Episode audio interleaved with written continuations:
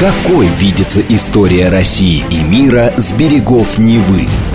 Авторская программа петербургского историка Сергея Виватенко «Виват. История». Самые яркие и самые загадочные страницы прошлого, судьбы людей и империй, великие достижения и потрясения от древних времен до современности. «Виват. История». Программа предназначена для лиц старше 16 лет. Здравствуйте! Вы слушаете «Радио говорит Москва». В эфире программа «Виват История» у микрофона Александра Ромашова. В студии автор и ведущий программы петербургский историк Сергей Виватенко. Здравствуй, Сергей! Здравствуйте, Саша! Здравствуйте, дорогие друзья! Как всегда, в конце выпуска у нас историческая викторина. Мы разыгрываем книги от издательства «Витанова».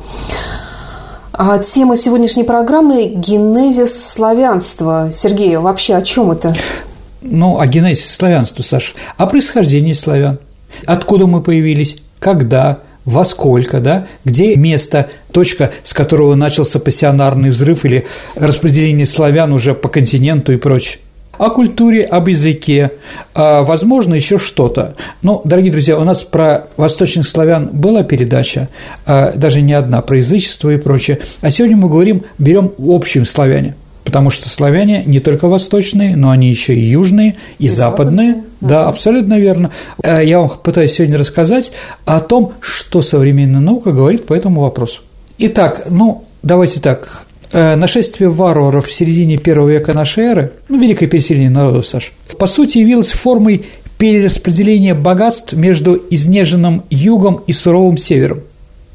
Ну, как викинги ходили там, да, на юг заработать, да. По этой же причине в эпоху викингов молодая скутная северная языческая Скандинавия разоряла зажиточную христианство на юго-востоке Европы. А массив германо-романских, славянских и финно-угорских племен постепенно расселилась и ассимилировалась между собой, рождая новые политэтнические общества и народы новые. Понимаете, да? То есть наши исследователи считают, что индоевропейская семья, туда входит германская группа, славянская и там балтийская и финно-угорская, балтийская в меньшей степени, да, по количеству. Почему? А, по количеству. По количеству, но их не так много. Это не значит, что они неуважаемые. Да, да, да. да. Вот, эти четыре, э, четыре группы э, поделились потом. Почему поделились? исторически. Кто-то пошел дальше, кто-то остался. А ту землю, которую они получили, она по одному влияла на них, да? Но море влияет на человека, на реал, понимаете, да? Пустыня тоже влияет, и горы влияют, и прочее, да? Вот откуда что? Поэтому, да, еще раз, германцы, балты, славяне, по мнению ученых, составляют особую родственную индоевропейскую группу. Весьма древние были и балто-финно-угорские языковые контакты. А, ну, славяне первоначально жили южнее балтов. Ну, истоки. Наверное, надо о них в первую очередь сказать. Древние римские и греческие источники по истории первого и второго века нашей эры называют раннеславянские народы венетами – ну, Саша, вы были когда-нибудь в Финляндии? Конечно. Не помните, как называется у финнов наша страна? Вено. От слова «венеды». Да. Как латыши нас называют кривичами, кривенями. Ну, от кривичей, от племени, да? Угу. То есть, ну, как бы это нормально. То есть, э, еще раз, дорогие друзья, это нормально, когда у страны свое название какого-то другого народа. И нормально, если это название народа происходит от племени. Поэтому у финнов мы Вену, у французов немцы – алиманы. А у нас немцы. А у нас немцы, а у итальянцев – тудески. И так далее и тому подобное. В этом ничего ни хорошего, ни плохого нет. Сами называйте себя дочами. А вот второй народ раннеславянский считается спори. Но это от греческого «сперу», я рассыпаю зерно. Что значит можно сказать? Они сеятели, не кочевой, а уже оседлый. Кочевники не занимаются развитием зерноводства. Вот. Позже, где-то в V веке, нас уже называют антами, ну, это название мы с тобой, Саша, проходили, если ты помнишь. Да. Да, и склавины или склавены. Византийский историк VI века Иордан упоминал славян в своем труде «Гетика». Он сообщил, что хотя они происходят одного народа, теперь они известны по тремя именами – Венеты, Анты и Склавени – А Прокопий Кисарийский писал в 1545 году, то есть, ну, на 6 лет раньше, чем Иордан, по-моему. Склавены и анты в действительности одно имя в далеком прошлом, ибо их в старину звали Спорои, ну, спори эти самые, да? Позже, в V веке, в период раннего Средневековья, ранних славян, живших на границе с Каролинской империей, стали называть Венедами. Итак, как видим, да, названия разные, но историки считают, что это одни, одни и те же люди, как дойчи, алеманы, тудески и немцы. А, ну, и какие отличия? Конечно, археологические. Только при помощи археологических находок мы можем что-то определить, кто есть кто. По черепу определить невозможно. Генетика тоже на самом деле не дает. Генетика говорит, что, что мы с белорусами и украинцами один народ вообще. То у нас у все одинаково. Поэтому, когда политики, еще раз, не ученые, а политики пытаются говорить, мы от них отличаемся тем-то, тем-то, да, то на самом деле одинаковые. Историки считают, что протославяне или первые славяне – это так называемая пшеворская и зарубинецкая культуры археологические. Археологи пытаются найти что-то общее, чтобы определить ареал по вещам. Ну, каким вещам можно определить, что это одна нация, а это другая? Ты имеешь в виду вещи как предметы? Да, да, да. Давайте так. Ну, вот ножи могут отличаться. Скандинавский нож, но ручка скандинавского ножа или меча, да, конечно, отличается от славянского. Э, дальше узоры на керамике. Узоры остаются именно на керамике. Точки, полоски какие-то, треугольники и прочее, прочее. Вот по керамике можно делить. Дальше, Саша, по женским украшениям. Мужчинам все равно, что одевать. А вот, ну, а, как жен... сказать, да, а женщины как бы да, ну согласен. А вот, а женщины в принципе вот по археологическим женским находкам, украшения и прочее мы тоже можем делать какой-то вывод. Строение городищ, место, где они жили, да, строение жилищ. Но археологи Саша все-таки сталкиваются с трудностями при различии славянских и неславянских народов, потому что они друг друга находились под сильным влиянием. Еще раз, они э, разошлись достаточно поздно. Ну, понятно, что Древний Рим жил богаче, чем любые германские племена, и они что-то хорошее решили себе перенять. Но это как сейчас многие народы ездят на немецких машинах хороших, да, там, где никаких автомобильных заводов нет, в принципе, да, но вот они приняли это, да, все самолеты, которые летают из одной африканской страны, ничего хочу сказать плохого, да, в другую африканскую страну, они все являются Боингами, Евробасами или Аэробасами, да, или там какими-то нашими джетами. Поэтому сложно определить, где сарматская культура, где германская культура, а где славянская. То есть в тот период еще не было такого разделения, и поэтому что-то можно найти общее. Поэтому это общее мешает для того, чтобы сказать, да, уже славяне отделились, они теперь такие, а немцы теперь такие. Но у нас тут еще финно-угры рядом. Да, уже, с финнами-уграми, конечно, попроще. Почему у нас получился такой симбиоз с финно-уграми, с балтами, с тюркскими народами, потому что территория проживания была очень большая, и мы могли уживаться. А любая финно-угорская археология первого тысячелетия нашей эры, да, оно не далее 15 километров от реки.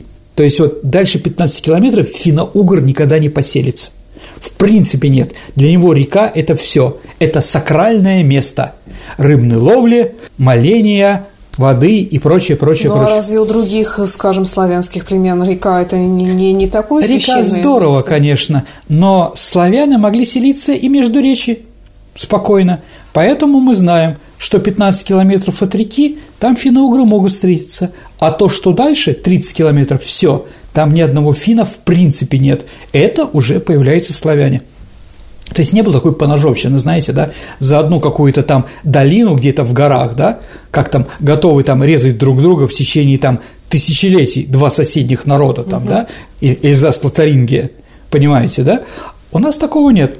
То есть где-то в середине междуречия финно-угров найти практически невозможно. Ну, скажем так, большинство. Конечно, мне кто-то из археологов скажет, что в такой культуре мы встречали тех-то, тех-то. Ну, ради бога, как говорится.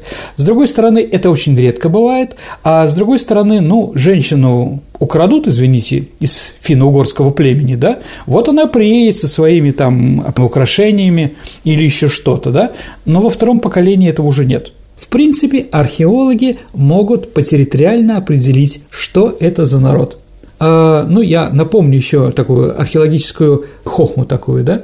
Если ты раскопал предмет который не понимаешь, для чего он служит, да, пишите, что это для проведения культа. Да, да, Сашенька, абсолютно верно. Ну, в каждой шутке есть доля шутки, как говорится. По данным лингвистической географии, по языку, да, ну, наверное, если в Германии около Дрездена есть населенный пункт, называется Домовина, наверное, это не немецкий пункт, понимаете, да, там, или Лейпциг – это Липецк, да, там, а Дрезден, да, это Южная Белоруссия, Дреговичи, племя, да, те др и эти др означает болотные. Ну, Саша, вы, наверное, знаете, что на юге Белоруссии болота произрастают – Поэтому Дрезден – это тоже славянское название, да, там и прочее. Поэтому, да, есть такая лингвистическая география. Так вот, Саша, в древнеславянском языке не обнаруживается свидетельств о жизни славян на морском побережье. Нету славянских слов, которые связаны именно с морем, с морскими кораблями, с морскими рыбами и так далее и тому подобное. Так, получается, у моря мы не жили, то есть славяне они. Да. У рек жили финно-угры, а славяне где тогда? Я больше скажу, древним славянам было чужда и степь, и растительный животный мир. Поэтому мы и в степи не жили. А терминология, связанная с горами, также чужда славянской древней лексики. Значит, лес. О, хорошо, уже да. Ну вот, смотрите, Саша, сейчас я про лес расскажу. А я просто хочу вам напомнить, дорогие друзья, венгры. Венгры – европейский народ, да, но в венгерском языке очень много пришлых слов, понятно, да? Все настоящие венгерские слова связаны только с лошадью – с упряжью лошади, со стременами, с седлом и так далее, там шорные вещи такие, да, это все чисто венгерские. А когда в венгерском языке все слова связаны с сельским хозяйством, с плугом, сеялками и другими, да, а они все славянские – все славянские, да, а второй по величине город Венгрии Печь называется. Понятно, что от печки. А какие-то э, слова насчет власти – это все немецкие. Да. Вот, кстати, в английском языке есть два слова, означающие одно и то же. Ну, мясо, например. Мид и биф. А вот, например, да. Но э, лингвисты заметили, что английские, чисто английские слова – это, скажем так, животные, то есть с коровками связаны, а мясо, изготовленное уже, сделанное поданное поваром, это все французские слова. То есть англичане получили из Франции. Ну, когда норманы там переселились, помните, там, да, From de Boeuf, de Bois, Гильберер, там, да, все эти фамилии там, да. Ну, кто читал Вальтера Скотта в юности? Прародина славян, Саша, по крайней мере, в последние столетия их истории, как единой этнической единицы, находится в стороне от морей, гор, степей, в лесной полосе, умеренной зоной, богатой озерами и болотами. Вот то место, откуда мы появились. Время обособления первобытного славянского языка из других индоевропейских народов определяется приблизительно конец третьего, начало второго тысячелетия до нашей эры. Итак, какое же место считается прародиной славян? Где этот очаг? Так вот, это считается узкая линия от Эльбы Восточная Германия, через Чехию, Южную Польшу – это Силезия, так называемая, да, до Днепра, до Днепра в районе реки Припять и Десна. То есть вот это вот приграничье белорусов и украинцев до Чернигова, ну где-то там до Днепра, да, и вот эта узкая полоса, дорогие друзья, между Ровно и Волковыском, да, вот она вот идет на запад туда, по границе с Чехией, это Силезия, да, вот Богемия, да, и заканчивается, заканчивается в районе Эльбы. Ну, со стороны, в районе Эльбы нас попросили, как говорится, немцы, да, а вот, ну вот, считается это узкая славянская полоска. Откуда мы? Славянский ареал обитания во втором-четвертом веке нашей эры не был замкнутым пространством, Саш. А Висло-Одерское междуречие вместе со славянами проживали также немцы, германские племена, ну, а ранее проживали кельты какие-нибудь там, да. Угу. В настоящее время наиболее ранней группой древностей, принадлежность которых славянской культурой никого не вызывает сомнений, являются места поселений и могильники VI века, ну, скажем так, в том месте, которое я сказал. А между этими древностями и памятниками славянской культуры последующих столетий существует, Саша, бесспорная преемственность.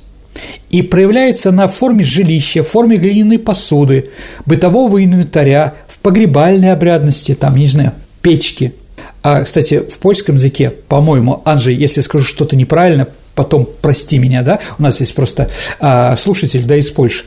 Есть, по-моему, два значения слова «печь». Одна – печка, ну, Франтишек Печка, четыре танкисты и собака, помните, такой комедийный высокий поляк, да? А есть у них еще и чемпион, был чемпион в Польше по теннису Европы Анжей Груба. Вот Груба считается тоже печка, да, но уже немецкая. Ну и попытки определения славянского происхождения через генетику, генетика поместила нас, родину славян, в район бассейна Среднего Днепра на территории современной Украины и Гомельской области Беларуси. Вот если мы берем генетику, то именно там является ядро. Потому что, еще раз, в Польше, в Чехии и в территории Германии жили различные народы совместно. А что связывает по языковым признакам вообще о языках, э, на каких они говорили? Ну, давайте так, когда прославянский язык превратился в отдельный язык, да, мы уже говорили, это где-то второе тысячелетие до нашей эры.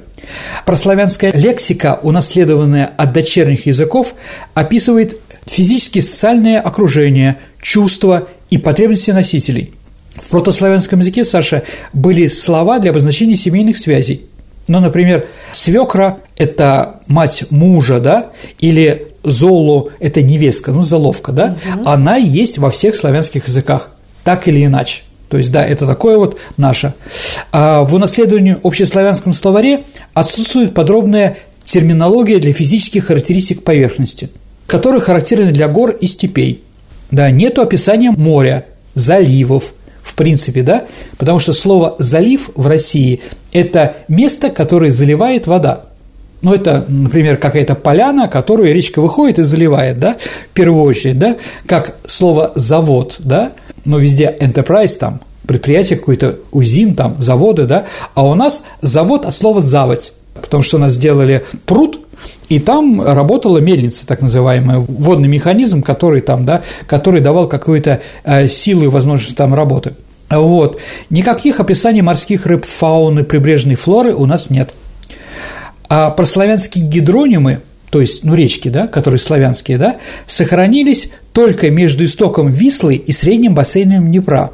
Его северные районы, примыкающие к этой территории, изобилуют название рек балтийского происхождения. Ну, Двина а она потом превращается, Саша, во что? Западная Двина, в Даугаву, в определенном месте, да? Неман, ну там Неманис там, да, и прочее, на юге и востоке он граничит с ареалом иранских названий. Какие у нас иранские названия рек? Ну, Дон, Донец, Днепр, Днестр. Связь между прославянскими и иранскими языками также демонстрирует самым ранним слоем заимствованных слов. А какие прославянские слова мы взяли у персов? Это слово «бог», да, демон, див, да, дом, хата, а вот топор, собака. А так как скифский язык э, является иранским, то эти слова, да, иранского происхождения, скифского, произошли у нас в других местах, где живут славяне. Собакой не называют, их называют псом. Топор везде называется секира, от слова «сечь». Еще слово «добро» те, кто общался с Ираном, иранской э, языковой группой, все говорят «хорошо». Да? А добро – это добро, добже, понимаете, да? Добре и прочее. Более длительную интенсивную связь между прославянскими и германскими языками можно увидеть по количеству германских заимствований. Они тоже были, которые мы считаем своими, но на самом деле это немецкие. Например, «дума» – мысль, «купите» – покупать, «меч» – меч, шелм, шлем, да, хлм, холм, хельм, да, вот такие слова, да, общеславянские слова, дерево бук, лиственницу и тис были заимствованы из германских, что побудило польского ученого-ботаника Юзефа Ростафинского разместить славянскую родину в Припятских болотах. Почему? Потому что только в этих местах, Саша, не растет бук, лиственница и тис. Понимаете, да? То есть от противного происходит. Но это тоже интересно. А какой был быт, простая жизнь такая, как ну, каждодневная? Давайте так. Ну, понятно, что жизнь была, это борьба за существование, да, жили племенами. А племена – это группа людей, проживающих на одной территории, имеющие одну языковую группу и совместно занимающиеся обороной, и совместно занимающиеся сельским хозяйством.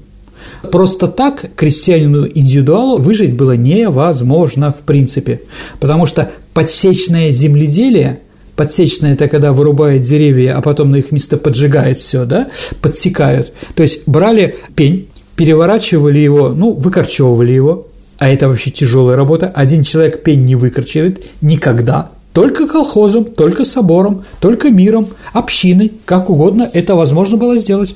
Э, берем этот пень, выкорчевываем его, переворачиваем на бок, делаем острыми остатки корневой системы, запрягаемся в него, Сверху на корень, чтобы он хорошо прилагал, садятся еще старики, женщины там и кто не может запрячься, и поехали. А вот это вот барана тяжелая работа. Саша, мы с тобой уже говорили, что слово пахота и страда означает у нас не только сельскохозяйственные работы, но еще отрицательные ощущения, абсолютно Страдания. верно. Да, да, поэтому русский мужик бежал на охоту с охотой, понимаете, да? Куда-нибудь в лес, какой-нибудь этот самый свой гараж по субботам, воскресеньям что-то починить. Вот туда с охотой, понимаете, да? А здесь, да, конечно же, это было все тяжело. Поэтому племенами можно было решить такие вопросы. Только вместе, только общиной. А вот, да, чем дальше э, развивалось сельское хозяйство, развивались сельхозинструменты, тоже человек мог один с лошадью справиться и прочее. А вот лошадей не запрягали, это было очень дорого и тяжело. Лошадей было мало, в основном они шли на войну. Да, на них воевали. Запрягали Пон... детей и жен? Ну, мужчин в первую очередь. Угу. А дети и жены скорее сверху садились на этот пень чтобы его прижать к земле, чтобы, ну, на какой-то несколько сантиметров больше пробороновать. А вот. Жили славяне в населенных пунктах, которые назывались селища. От слова «селиться», от этого сельское хозяйство, село? от этого село, да, и другое, да. Но там, где они жили, в любом племени всегда был центр, центр обороны, который назывался город. Да? Центр обороны, потому что когда приходят враги, все люди сбегаются и прячутся в этом городе. Ну, типа крепости? Конечно, но слово город это слово огород, это угу. слово огородец, да. ограждение какое-то, понимаете, да? То есть ну, населенный пункт с чистоколом на населенный пункт с забором, с тыном, с крепостной какой-то, да. Ведь, э, Саша, помните, как в Новгороде назывался крепость? Детинец. Отлично, правильно, потому что во время войны там туда, э, туда направляли самое ценное, что есть у народа – детей, чтобы там спастись. Также и город, все женщины, все бежали туда, в этот город, да. Город основном был на холме, ну, чтобы было тяжело на тебя нападать, лезть еще в город, да. И второй, он обязательно должен быть у реки. Саша, для чего на реке? Ну как это вообще э, вода, дорога? Ну, не это главное для обороны, а главное то, что со стороны реки не нападают. Естественная граница. А вот, да, поэтому надо да. укреплять город не с четырех сторон, а с трех. А вот, поэтому во всех э, ну, я как человек, который, ну, там, одно из моих направлений главных, да, кроме истории Франции, это история военного искусства. Я вам могу сказать, поверьте мне, дорогие друзья, во всех теоретических работах, связанных с войной, которые были там – от китайцев, да, там Судзы, там, да, до Клаузевица там и прочее, прочее. И везде говорится, что город надо штурмовать не со стороны реки. Со стороны реки тяжело, да, и поэтому укрепляет город с трех сторон. Со стороны реки крепость меньше. Ну а как же, если у рек селились финно-угры сплошные? Ну, нашли как-то. Нашли место, где это было возможно делать. Еще раз, дорогие друзья, у финно-угров такие же ситуации. Но у них больше шансов разбежаться по лесу, в партизаны. Вот, в лесу, конечно, никого не найдут. Поэтому, может быть, их все время и называли чудотворцами, слово «чудо» от слова «чуть» у нас, да, чудеса. Все это правильно, Саш, и кто-то меня может уже поправить. Абсолютно верно. Но был такой Александр Васильевич Суворов. В 1790 году он штурмовал лучшую крепость европейского того периода Измаил, и штурмовал он со стороны реки Дуная. Как раз руководителем колонны был Дерибас, Хосе Дерибас, испанец, в которого названа центральная улица в каком городе, Саш? В Одессе.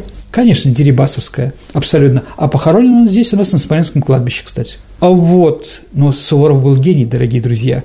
И это произошло только, ну, практически уже в начале 19 века, 1790 год, понимаете, да? Поэтому, да, селились у реки. То, что вы мне сказали, Саша, абсолютно верно. Это не значит ноу-хау славян что вот мы такие умные, хитрые, да? Нет, конечно. У всех остальных народов были такие же предпочтения. Ну что, никто не понимает, в чем функция реки? особенно там, где степь, где много солнца, где воды мало, да, это у нас вот болото, сколько угодно воды, но, в принципе, для других тоже. А так как мы с вами уже решили, что германцы, балты, финно-угры и славяне, мы произошли ну, практически из индоевропейской семьи, когда разделились, поэтому многое у нас от этого и осталось. Сергей, я предлагаю перерваться на пару минут, а потом мы продолжим выпуск про славян. Давайте послушаем рекламу, дорогие друзья. Какой видится история России и мира с берегов Невы? Авторская программа петербургского историка Сергея Виватенко «Виват. История». История. Вы слушаете «Радио говорит Москва». Это программа «Виват История». Мы продолжаем наш рассказ о славянах. В студии по-прежнему автор и ведущий программы Сергей Виватенко и я, Александра Ромашова. Давайте вернемся к древним славянам. Ну, занимались славяне одним и тем же – земледелием, что понятно, скотоводством – еще раз, ну, такой капитан очевидность, понимаете, да, все народы занимаются скотоводством, все народы занимаются земледелием. Только единственное, что на юге занимается верблюдоводством, а на севере – оленеводством. А все народы одинаковые, а разница в быту и прочее зависит от климата и от географического положения. И более ничего. Но мы с вами уже установили, где славяне жили. Вообще, Саш, до 560 года нет никаких упоминаний о славянских вождях, что вот был славный вождь, как сейчас нам говорят в Белоруссии, славный вождь Крив, в честь него назвали Кривичей. Все славянские народы, мы, может, о них сегодня еще поговорим, название того места, где они живут. И только, по мнению белорусских историков, только Кривы произошли от великого князя Крива, Кривичи, да? Хотя вот Дреговичи, они болотные, да? Был великий князь Идрек, что ли, да? И Буш, если про Бужан говорим там, да? А вот, ну, смешно. Думаю, что все получили свое название одинаково.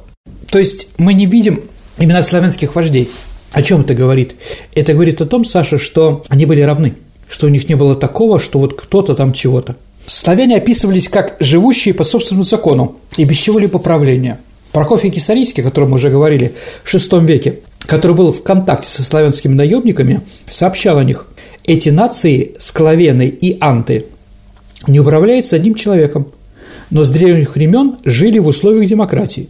И, следовательно, все, что касается их благополучия, будь то хорошее или плохое, передается народу. А вождь, вождь – это военный руководитель. Его поддерживала свита воинов. Возможно, слово «вождь» произошло от слова «воин». Да, воевать, воевода, да, поэтому, может быть, слово «вождь» однокоренные. По мере того, как вожди становились могущественные и расширялись территории, по всему району племен, которые проживают где-то, да, создаются еще центры вспомогательной власти. То есть один город главный, городище, да, но в принципе есть еще, если территория этого племени достаточно большая. Но все это, конечно, ушло, все эти вождизмы, когда появилось государство. Но это уже позже было. А к IX веку славянская элита стала более изощренный. Она стала носить роскошные одежды, ездить на лошадях, охотиться с соколами и путешествовать со свитами своих воинов. Но это было попозже. А раб – это, ну, слово «работа», да? Это скалап, от греческого «скла» – военная добыча. Так называли всех рабов в районе Средиземноморья и Западной Европы.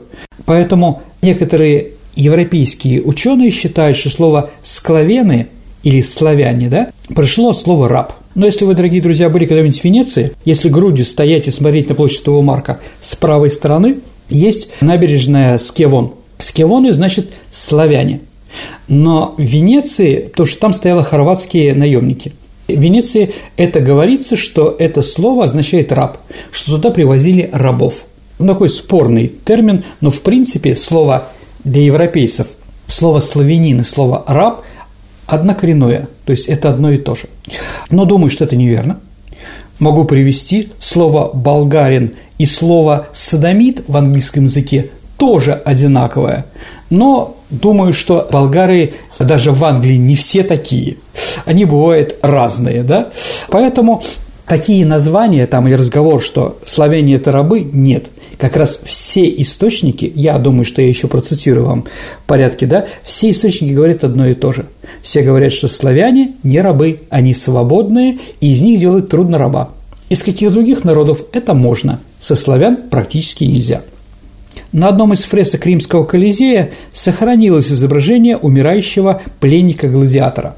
Так вот, считается, современные украинские историки считают, что там изображен украинец, потому что у него на шее гривна, ну такая, да, ну, мало ли что, ну ладно, если вы так близко к Европе, да, через вот такие вещи, ну, пусть будет. Но еще раз скажу, славяне среди рабов там было меньшинство. Славянин не мог быть рабом в своем племени. Рабы были только военнопленные. Поэтому и никак по-другому. Вот. А слово «славянин» произошло от слова «слово». То есть люди, понимающие друг друга, славяне. Людей, которых не понимают, назывались немцы. Не мы, значит. Угу. Сергей, а где жили непосредственно дома, какие они были? А, ну, давайте так. Раннеславянские поселения, они очень маленькие – да, это где-то пол гектара, ну или до двух гектаров, но это уже очень много. Поселения были временными, видимо, отражали еще кочевую форму сельского хозяйства и часто располагались вдоль рек. Ну, для работы археологов очень характерно, когда они изучают затонувшие здания. Ну, в смысле, река подошла, поменяла русло, что-то что ушло под воду. И когда вода уходит, то можно увидеть на сваях. Вот такой свайный городок есть в Латвии – в районе Цесиса, Валмиеры, вот в том районе, да, такие же города можно найти в других местах. Если мы видим Херсонес, Таврический, а развалины какие-то, то это только часть города. Две трети давно уже море сожрало, съело, да, поэтому очень распространена подводная археология с аквалангистами, да, вот там Гаргипия, это Фанагория, это вот район Анапы, да, и занимается в первую очередь раскопки при помощи, при помощи скафандров, да, заходят туда аквалангисты и что-то ищут. Э, построено дома было над прямоугольной ямой, имело от 4 до 20 метров, в которой вместилась вся семья, все животные и так далее и тому подобное. В углу каждого дома была каменная или глиняная печь, Отличительная черта жилищ Восточной Европы, как мы уже с вами говорили. В поселении проживало от 50 до 70 человек. В принципе, они были не очень большие. Не в доме, Саша, а, а вообще. Угу. Вообще, больше не было. Ну, в центре поселения всегда центральная какая-то площадка ну, площадь это, да, на которую проходили какие-то общественные мероприятия, церемонии, а она была разделена на производственные и поселенческие зоны всегда. В одном месте работали. Ну, почему кузнецы всегда живут на отшибе? Потому что там очень много искр и прочее. И шуму. Ну, шуму тоже, да. Поэтому кузнецы, кузнецы, они могли поджечь а соседей, и поэтому они жили где-то там в определенном месте, которым было далеко от тех домов, где жили простые люди. Угу. А, вот, поэтому, да, всегда есть производственная зона и, скажем так, нормальная, где живут уже люди. Крепости, конечно, а крепости появляются только в IX веке. Раньше IX века никакие археологи ничего не находят. И находятся они в основном на западнославянских территориях. Что это означает? С одной стороны, это опыт Европы по производству крепостей, а с другой стороны, атаки начались на нас с западной стороны. Со стороны Востока не было таких людей, которые могли захватить, уничтожить и прочее, прочее.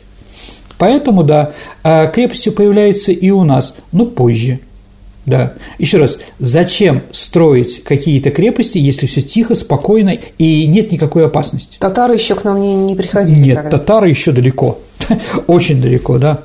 Ну, крепости Западной Европы находятся в центре населенного пункта. Ну, я думаю, понятно. То есть, на самом деле, э, строится э, населенный пункт, потом вокруг него забор, потом население увеличивается, да, они выходят за стены, поэтому новый круг – ну, как Москва, да, она же кольцевидная такая, да, поэтому кольца, как бы, да, обязательно, да, Садовое кольцо – это земляной вал, так называемый, да, который был тоже когда-то крепостью. В Вене, Ринг называется центральная окружная дорога, которая была до этого крепостью, которая вот держала оборону от турок в конце 17 века, да, то есть это нормально и естественно. И в Париже также можно найти, но там есть специфика, там есть река, поэтому по реке не делаем крепости, а вокруг него там полудиаметрами, да, э, делаем эти вот самые оборонные сооружения. Чем город больше, тем больше шансов, что в конце концов он увеличивается. Ну вот у южных славян не было вообще замкнутых крепостей. То есть это какие-то крепости были полузамкнутые. Но опять-таки гора с одной стороны, река и прочее. Но а вот то, что ты говорил, что в поселениях какое-то было место, куда можно было спрятаться все ну, равно. Вот видите, типа да, эта крепость была разная крепость разная. И вот южные славяне, они предпочитали жить в открытых сельских населенных пунктах. Там, извините, сел было намного больше, чем у нас в Восточной Европе или среди западных славян, да? Там, конечно, это вся ситуация. Еще раз, это бытие определяет сознание. Это все зависит от того, что происходит вокруг тебя.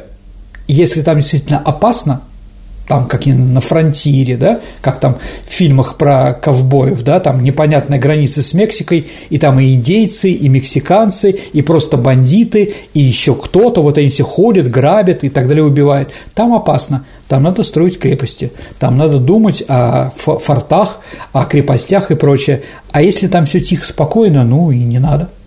У нас же на севере крепостей-то достаточно мало было – ну, в Архангельской области, например, да, Вологодск. Да. Зачем это строить?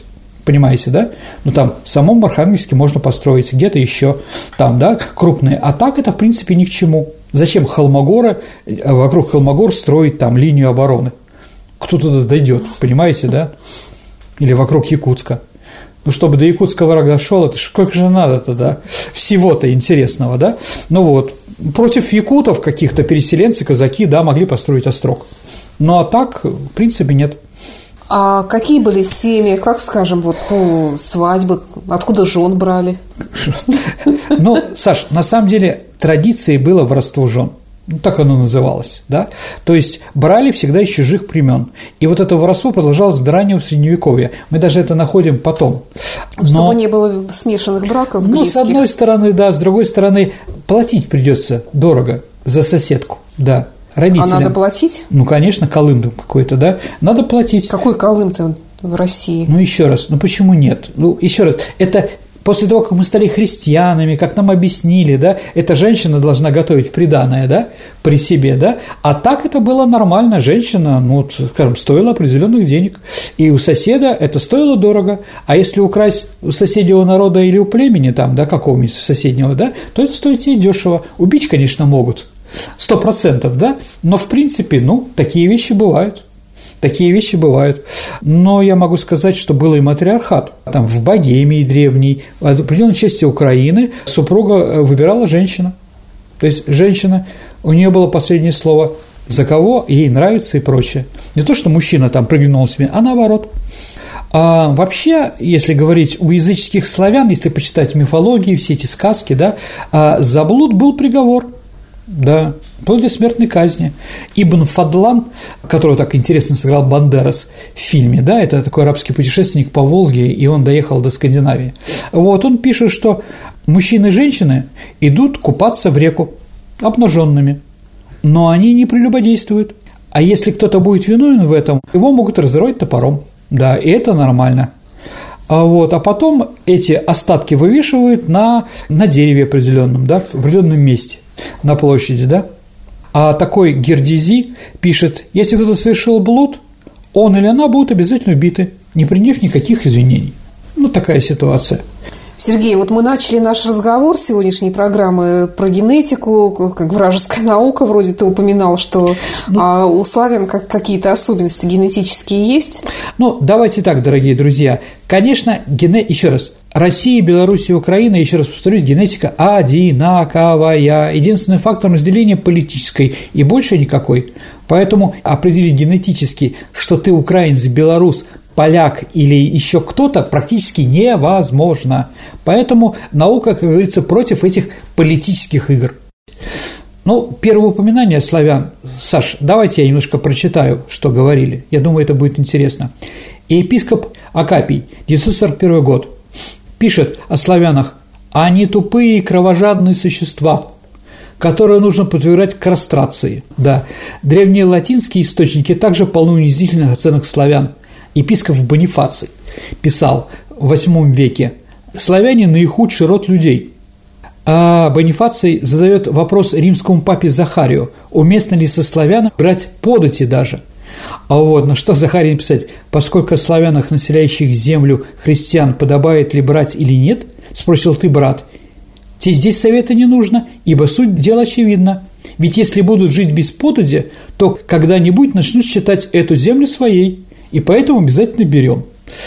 Но это как раз тогда, когда, видимо, шла борьба между христианами и язычниками. Древние писатели упоминают о высоком росте славян, крепком сложении, румяном цвете лица и русых волосах. Византийский историк Лев Диакон, толкуя о славянском происхождении Ахила, приводит такие признаки. Покрой накидки, скрепленный застежкой, привычка сражаться пешими, белокурые волосы и светло-синие глаза у славян доказывают, что Ахил был скифом-славянином. Ну, ради бога. Византийские авторы уже по-другому пишут. То есть это вот как раз католические все эти товарищи, да, а византийские пишут по-другому. Племена антов сходны по своему образу жизни, по своим нравам, по своей любви к свободе, их никоим образом нельзя склонить к рабству или подчинению своей стране. По словам Прокофия Кисарийского, славяне доброжелательно относятся к гостям, если те пришли с дружественными намерениями. Они не мстят врагам, недолго задержат их в плену и обычно предлагают и либо за выкуп уехать на родину, либо остаться и стать свободными, как они. Маврикий пишет, тоже такой писатель VI века, племена славян-антов живут вместе, и жизнь их одинакова. Они живут свободно и не дают никому поработить себя или подчинить. Их весьма много в их стране, и они очень выносливы. Выносят легко и зной, и стужу, и дождь, и нищету. А другой маврикий стратег убеждал, что они не повинуются никогда, особенно когда находятся на собственной земле. Но это уже близко к тому, что мы привыкли. Угу. Сергей, а конкретно русские, славянские племена, а как они, откуда они взялись? Ну, давайте так. А, когда появился термин «русы», да? да? Первое достоверное упоминание русов или росов, да? Ну, русы так называли нас арабы, а росы так называли греки. Они нас так называли, называли, да. А некоторые считают, что слово «рус» – это гребец по-скандинавски. Ну, викинги же на вёсках сидели. Вот. А, так вот, Первое упоминание – это 39 год, 839 год. Это Бертинские аналы. Автор такой Прудеций. И вот он писал, э, с послами Василевса он прислал некоторых людей. А вот это люди народа, который называется Рос. И что их король именуется Хаканом, ну, Каган, да. А, направил к греческому императору Феофилу их для дружбы. А вот, то есть это первое упоминание. А второе упоминание – это нападение росов на византийское побережье. Это 842 год. То есть, как мы видим, 39-42 это название впервые упоминается и в разных местах Европы, что не случайно. Вот, поэтому, наверное, с этого момента это и получило свое название. Слово «каган», э, как вы видите, это хазарское, с другой стороны, аварская. Поэтому, может быть, они так себя называли, руководители, а может быть, просто исторически, исторически из-за того, что там жили авары и другие, это название осталось с ними. Ну, мы тоже так вот императором называем, да, Древнего Рима, что понятно, что в Древнем Риме слово «император», особенно в республиканской, имело другое значение. Вот. Поэтому вот где-то в это время, да. Ну, давайте так. В древнерусском государстве, если мы говорим о восточных славян, откуда произошла первое государство славянское, да, восточное, а мы насчитываем 12 племен. Но, дорогие друзья, 12 племен – это спорный вопрос, плюс-минус, потому что есть упоминание этих племен. Но, опять-таки, сами себя они так называли, Смотрите, в упоминаниях может быть самоназвание, название соседей, названия вообще европейские, да, а вот поэтому бужане и волыняне. Одни считают их два разных племени, другие считают одним племенем. А вот, поэтому все это сложно, дорогие друзья. Поэтому где-то около 12. И надо сказать, дорогие друзья, что между этими 12 нельзя искать прото-белорусов, прото-украинцев или прото-русских. Это были племена, которые создали древнерусскую народность. А потом древнерусская народность разделилась по географическому принципу на три братских народа. И никак по-другому, потому что если мы говорим «северяне», племя такое, северяне если говорим мы северяне, это племя с севера от Киева, поэтому название Чернигов – столица, да? Но их границы доходили, доходили до, до Рязани примерно, да? Поэтому какой тут, да? Кривичи, Кривичи а это, с одной стороны, белорусы, а с другой стороны, столица Кривичи, некоторые считают город Изборск, и они дальше. Вятичи, а они не только на Вятке, но они спокойно жили и под Москвой и так далее и тому подобное. Еще раз, нет сейчас границы трех стран не, не являются границами древних славянских племен. Это надо понимать. Да, ну или, например, еще хорваты. Хорваты, Саша, это жители, как мы уже сказали, Югославии, а также хорваты – это население славянское, восточнославянское племя э, на Карпатах, в районе Карпат белые хорваты так называемые, да, сербы, это не только сербы, которые живут в районе Белграда, но еще и сорбы, как их по-другому называют, жители, это западно западнославянское племя, которое жило и живет, ну там и 12 тысяч, по-моему, всего, в районе Дрездена в Германии. Это э, Э, лужецкие сорбы их называют, да, то есть одно и то же название, да, а анты вообще непонятно кто там, где там еще чего живут, да, Дреговичи, о которых мы говорили, это, с одной стороны, народ по реке Припять, Гомель, Брест, да, а с другой стороны, Дреговичи – это племя, которое существовало, существовало в Македонии. Одно и то же, не знаем. Как болгары есть Волжская Булгария и болгары в Болгарии, да, да? ну и там уже, правда, другие, разные народы, там тюркские и прочее, да, ну такое название сколько угодно, сколько угодно, поэтому там называть одинаково э, в смысле, если название одинаковое, это не значит, что одинаковые племена. Видимо, у славянских э, племен было очень мало названий для племен, для народов, да, поэтому они называли себя по-разному. Сергей, ты упомянул 12 народов, перечисли племен. их.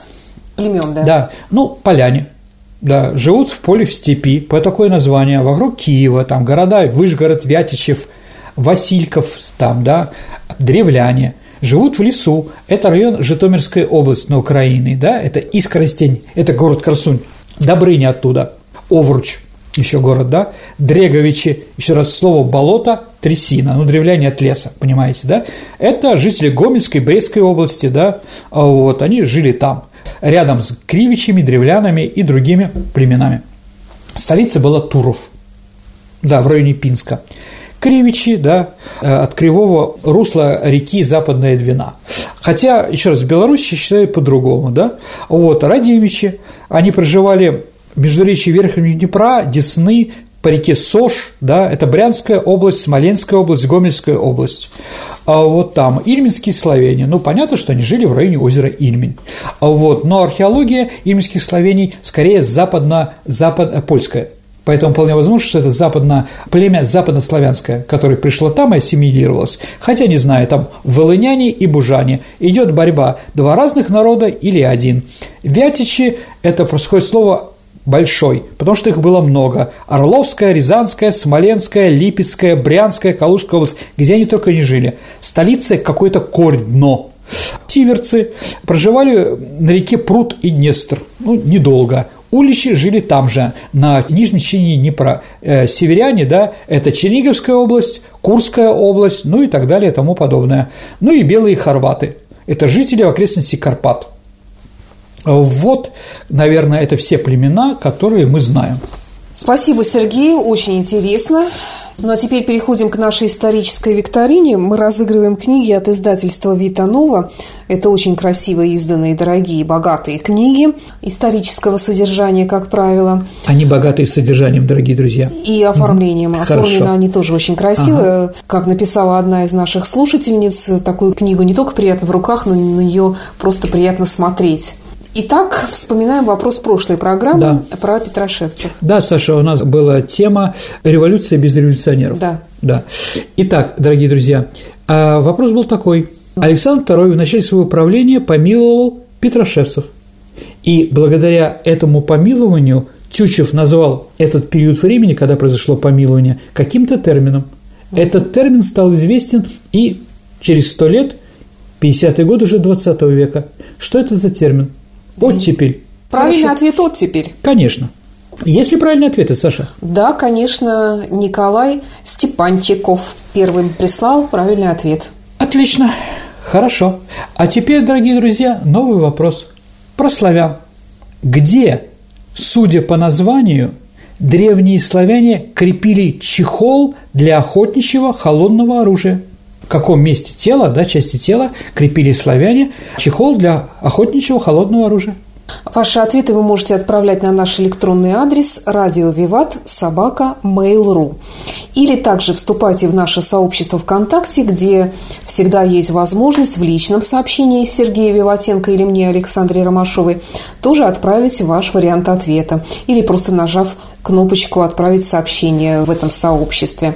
На сегодня все. Это была программа «Виват История». Спасибо, Сергей. До встречи в эфире. До новых встреч, дорогие друзья. Берегите себя.